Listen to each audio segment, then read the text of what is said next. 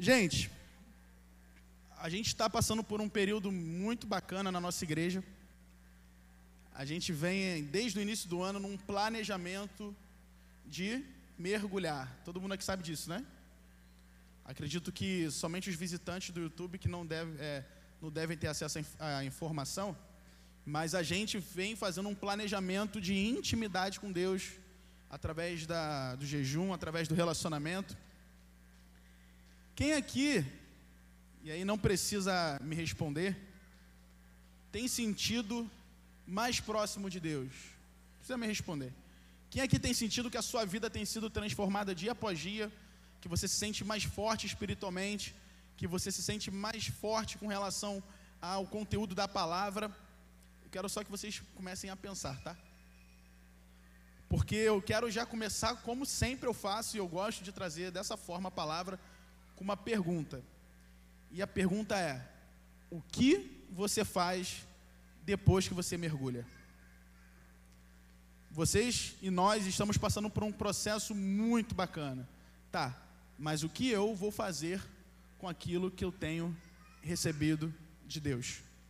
Essa é uma pergunta muito importante. O que você faz depois que você mergulha? E para a gente começar, eu quero que você abra lá sua Bíblia em Gênesis capítulo 2.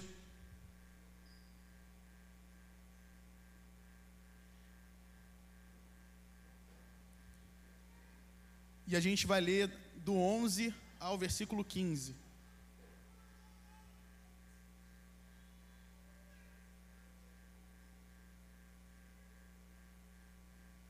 Melhor, vamos ler a partir do 10, tá? Para poder ficar um, entendido. Quem achou, diga amém. Quem não achou, eu ia falar para pedir ajuda para o irmão do lado, se for família, pode, né? Tá do Covid. Pede ajuda aí.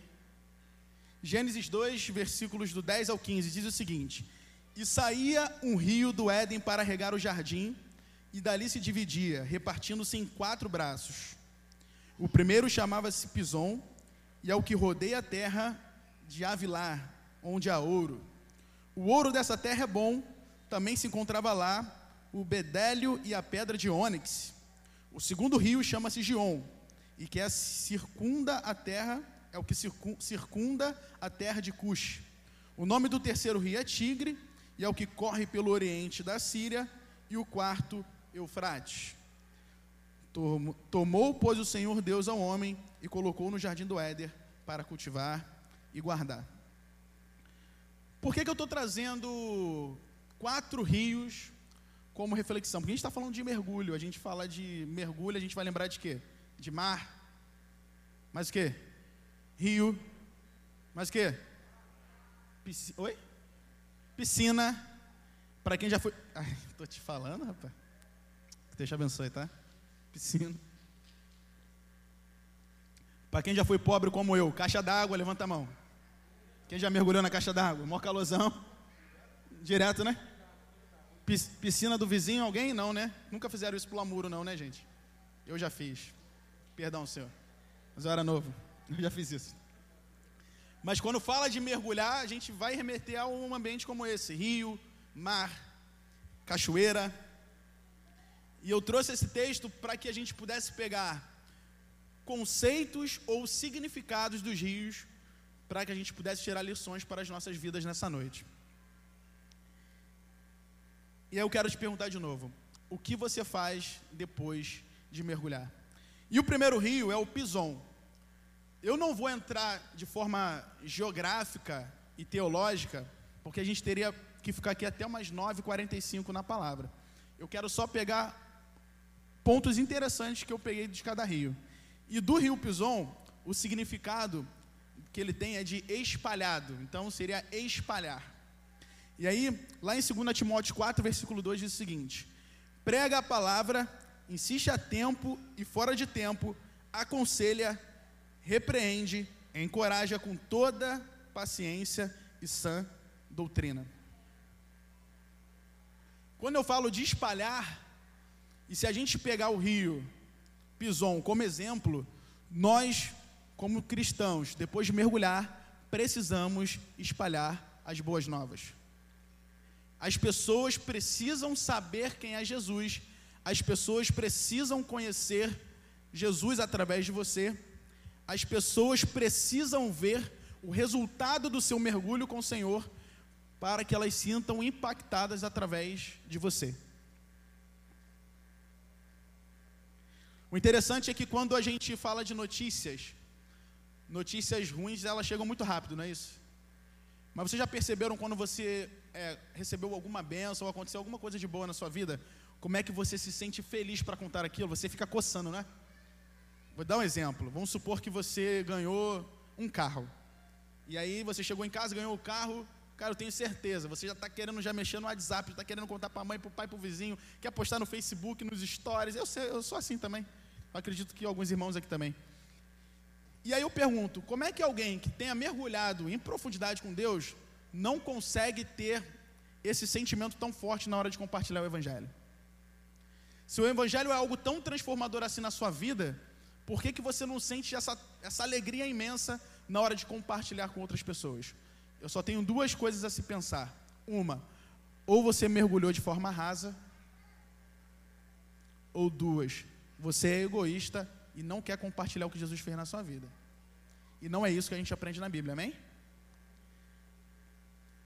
A primeira lição que a gente tira, trazendo o rio, Pison, dentro do conceito de espalhar, é: é sua obrigação espalhar as boas novas. Então, se você estiver anotando aí o primeiro conceito, a primeira lição que a gente vai tirar, se você está mergulhando, você precisa espalhar isso para as pessoas independente se convive com você ou não.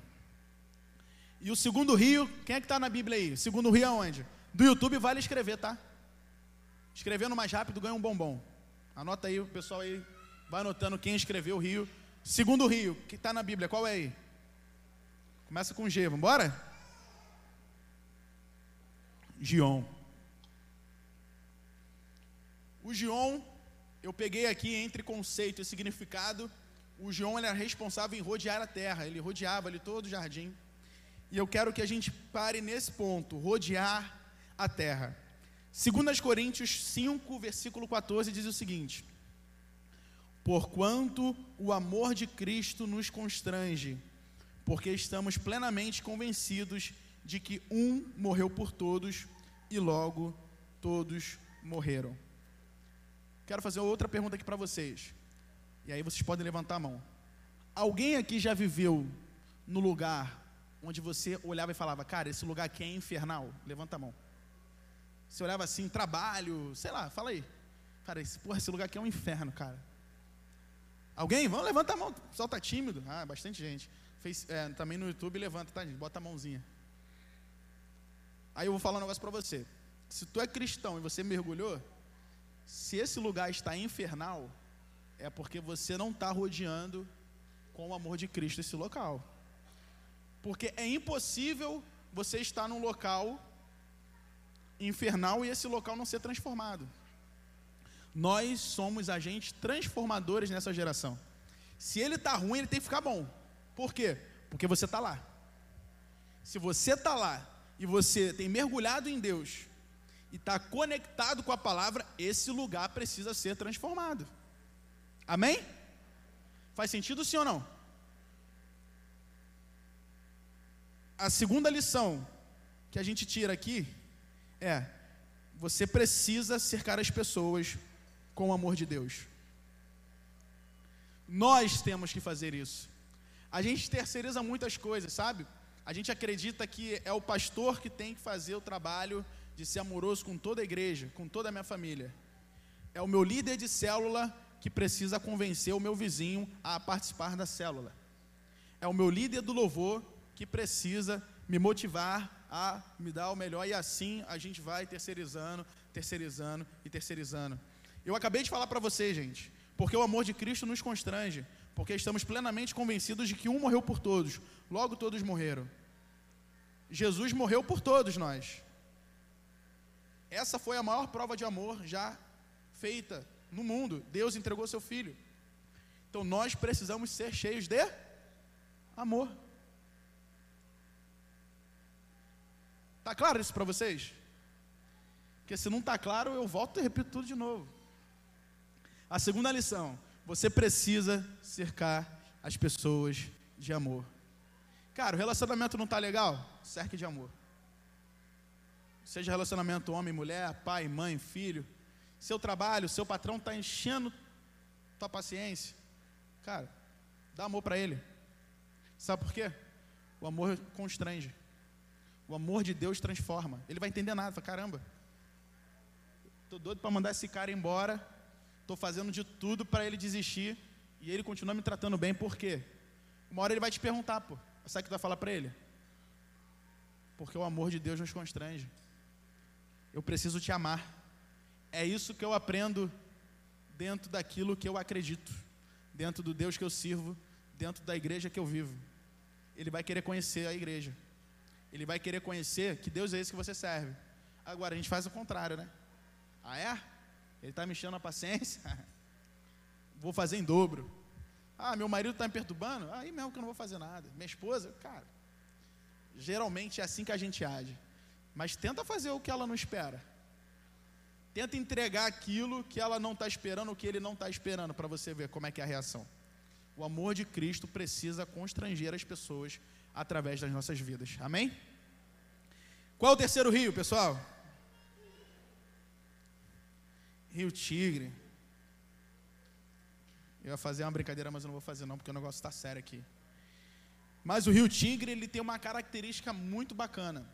O Rio Tigre, ele tem uma alta salinidade. O que significa isso? É um rio muito salgado. Eu falei, caramba, sério? É, é um rio muito salgado. Geralmente rio é doce, né? mas ele tem uma alta salinidade. E aí a gente lembra lá de Mateus 5, versículo 13, na primeira parte que diz o seguinte: Vós sois o sal da terra. Vocês sabiam qual era a finalidade do sal na época de Jesus Cristo? Hã? Oi? Estou ouvindo. Moeda de troca. É, lá no início, sal, moeda de troca. O sal era usado como moeda. E depois, um pouquinho, na época de Jesus já, como é que era usado o sal? Era para que era usado?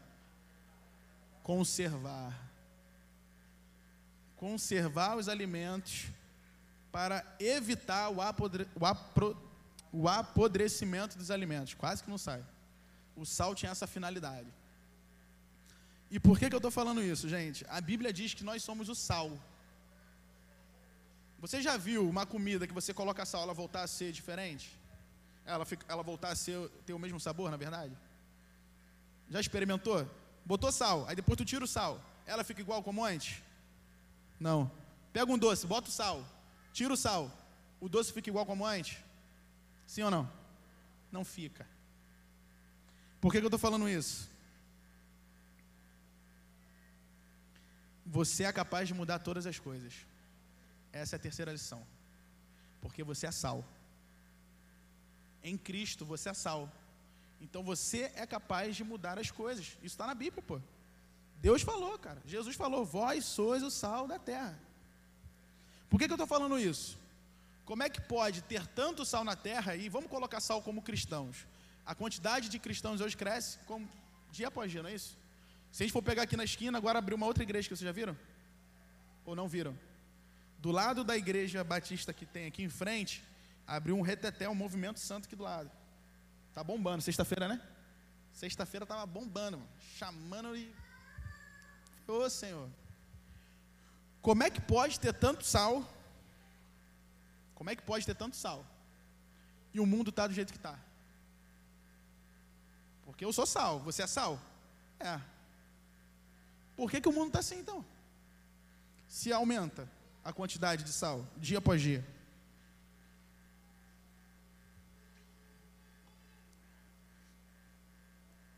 Será mesmo que eu tenho feito, cara? Seguido os princípios, assim como o rio Tigre. Eu tenho dado o efeito necessário como cristão, como servo de Deus, ou eu tenho vivido o cristianismo só dentro do meu próprio eu? a gente escuta sempre, né? O, a salvação é individual.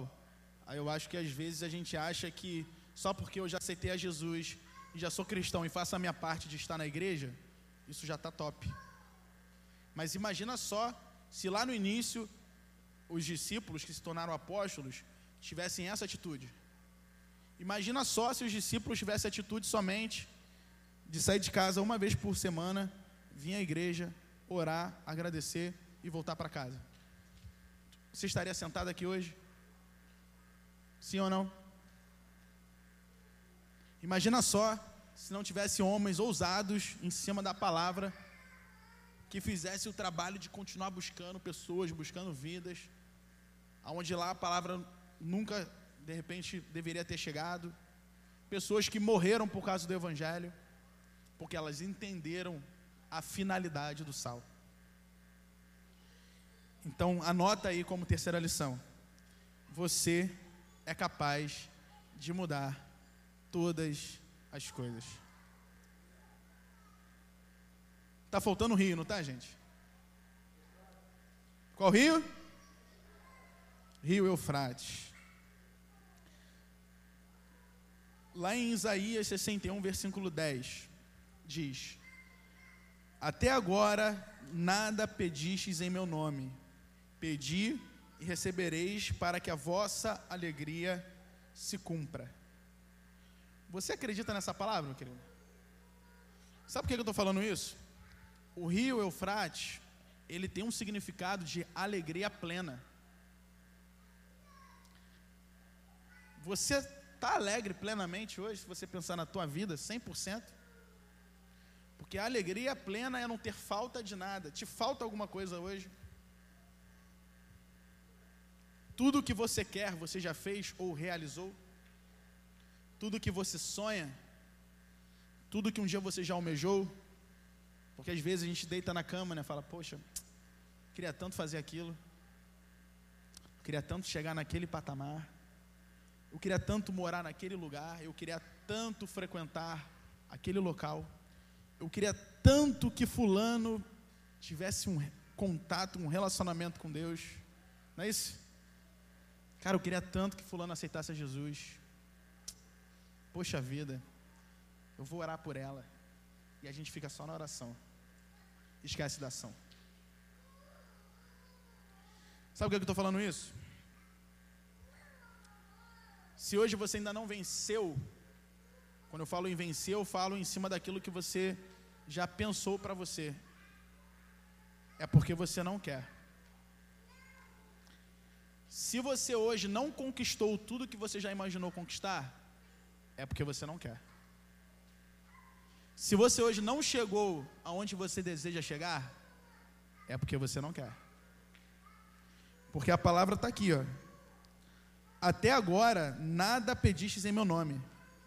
Porque pedi e recebereis. Está faltando a sua ação, querido. Deus já nos deu todas as ferramentas na terra, todas, sem exceção. Só que uma hora ou outra, algum homem descobre algo, isso ou aquilo, joga lança e faz. Mas não tem nada novo, nada é novo. Uma ideia que está sendo pensada aqui agora, e a gente, a PNL explica isso, está sendo pensada por pelo menos mais quatro pessoas no mundo. Então, às vezes, fala assim: eu tenho uma brilhante ideia, alguém está pensando igual. Aí tu tá, passa dois, três meses, às vezes passa um ano, aí tu abre a, a, a página no, no, Google, aí tu vê um negócio lá, caramba, eu pensei nisso. Já aconteceu isso com alguém? Caramba, eu pensei nisso, cara. Olha só esse cara, como é que pode? Qual a diferença dele para você? Ele fez. Você não fez. Você só pensou, sonhou, idealizou.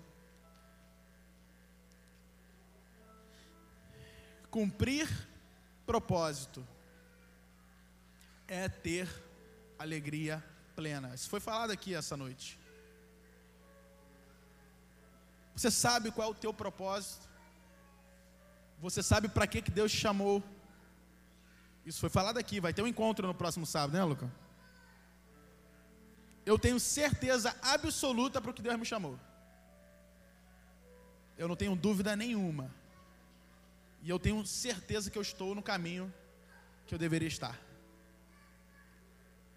Eu não tenho medo de falar isso não.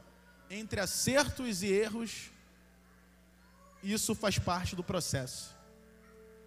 Porque se o homem não erra, ele não cresce, ele não se desenvolve e ele não envolve outras pessoas a acreditar que é possível chegar. Isso é importantíssimo. Eu quero te perguntar: o que você está esperando? A gente já está no quarto ponto, está esperando o quê? Se o rio diz que você precisa, você tem alegria plena. Você está esperando o quê? Acabar a pandemia? A pandemia não vai acabar. Os remédios virão, as vacinas virão, mas o vírus estará no mundo. A gente vai começar, a gente vai conviver com ele, e graças ao bom Deus, a gente já tem né, médicos preparados, né, a gente já tem remédios preparados, e se Deus quiser, cada vez menos pessoas morrerão por conta disso. Mas o impacto na vida, na rotina, no mundo já foi feito. Pessoas morreram, pessoas nasceram, pessoas quebraram na pandemia, pessoas explodiram na pandemia. Por quê? Injusto ou justiça? Feito ou perfeito ou imperfeito? Tu vai esperar o que? A lua virar? O sol nasce todos os dias. Você tem as mesmas 24 horas que de repente alguém que você acompanha nas redes sociais, você fala, eu queria ter a vida dessa pessoa. Ela tem as mesmas 24 horas que você. E você fica lá olhando e passando o dedo e passando e acompanhando. Como eu queria. Como eu queria fazer isso. Como eu queria ser assim. Como eu queria ser igual a a pastora Luanja aqui, que sabe tanto da Bíblia, que fala com uma propriedade. Como eu queria ser igual ao pastor, como eu queria ser igual ao meu líder, como eu queria cantar bem, como eu queria falar bem. Por que, que tu não faz, querido? Tem alguém te amarrando, te impedindo?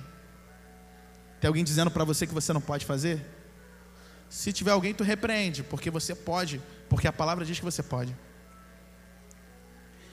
Deus já te deu todas as ferramentas. A lição que a gente tira desse quarto rio é: você não muda porque não quer. Nós já estamos concluindo. Eu gosto de ser um cara bem direto. E eu queria te convidar a abrir lá em Apocalipse, capítulo 22, versículos 1 e 2. Deus já deu Enquanto isso, ministério de a gente louvor. tira desse quarto Vai rio. subindo. É. Você não muda porque não quer. Tá me ouvindo, cara? Meu filho tá tocando terror aqui. Nós já estamos concluindo. Filho de Eu quem? gosto de ser um cara bem direto. Eu tô aqui na, eu tô aqui, ele tá aqui embaixo. abrir lá em Apocalipse. Apocalipse 22, 1 e capítulo 2. 22. Versículos Todos 1. acharam? Digo amém. Enquanto E mostrou-me o rio da água da vida, claro como cristal, que procedia do trono, trono de Deus e do Cordeiro. No meio da sua praça e de ambos os lados do rio estava a árvore da vida, que produz doze frutos, dando seu fruto de mês em mês, e as folhas da árvore são para a cura das nações. Sabe que o apóstolo João está mostrando aqui para a gente nesse texto, em Apocalipse, que esses quatro rios que eu acabei de comentar, eles são conectados ao trono de Deus. Se você mergulhar nesses rios, se você mergulhar nesses conceitos e lições, você se conecta diretamente ao trono de Deus. Não sei se na tua Bíblia está escrito isso lá em cima, mas lá no comecinho do texto, na minha tá assim, ó, rio da vida. Na sua também? Depende da tradução.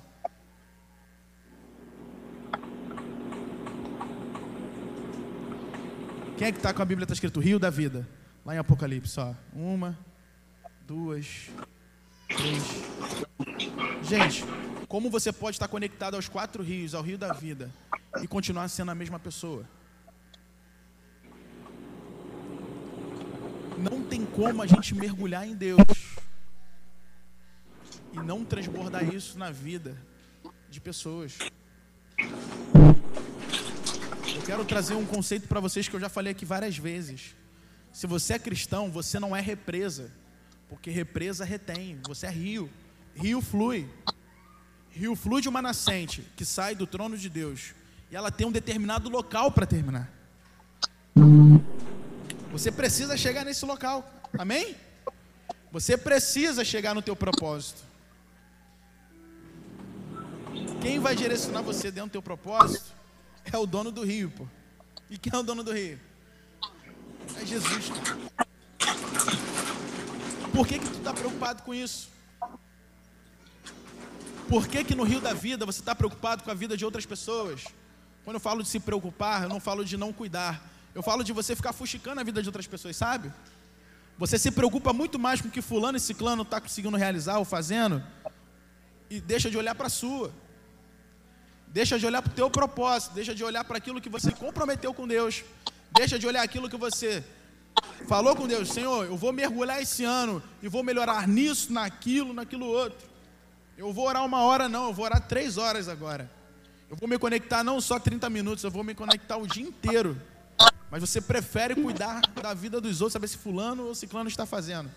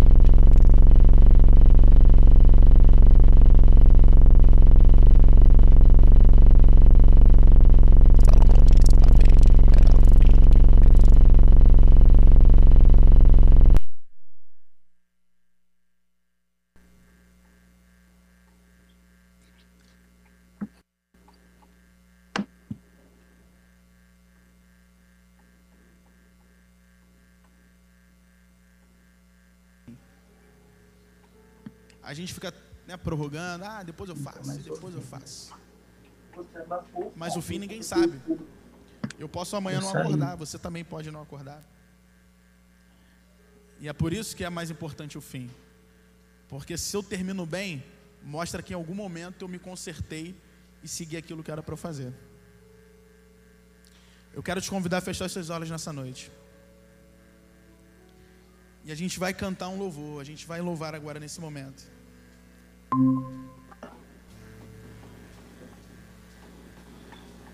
Eu vou construir. Introdução. Faz a introdução. Aqui. Ré maior, Ré maior. Ré maior. Ré maior. O tom tá errado. Tá não, tá não. Tá não. Vem aqui. Eu não tô. Barulho aonde eu sinto.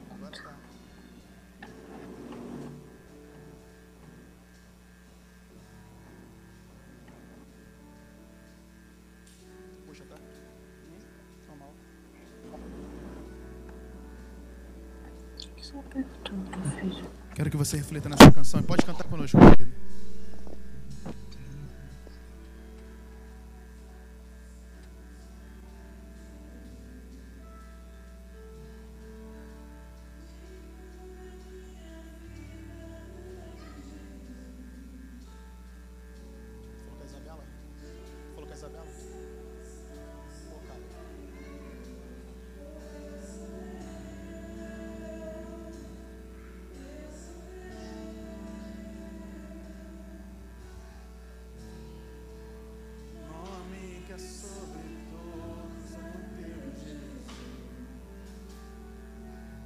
Não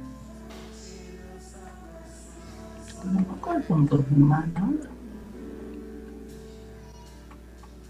Será que foi o Aqui Caio? tá bloqueado. Só, é, só se ele bloqueou lá. Pode ser. Deixa eu perguntar ele.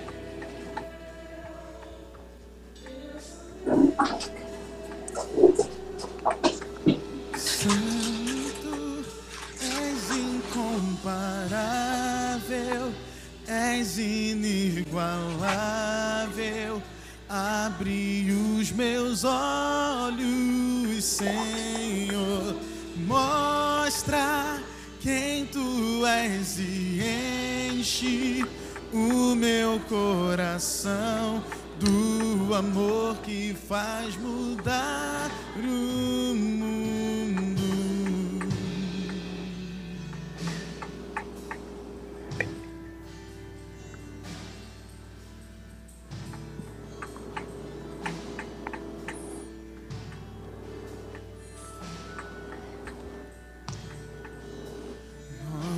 É sobre todos é o teu Jesus.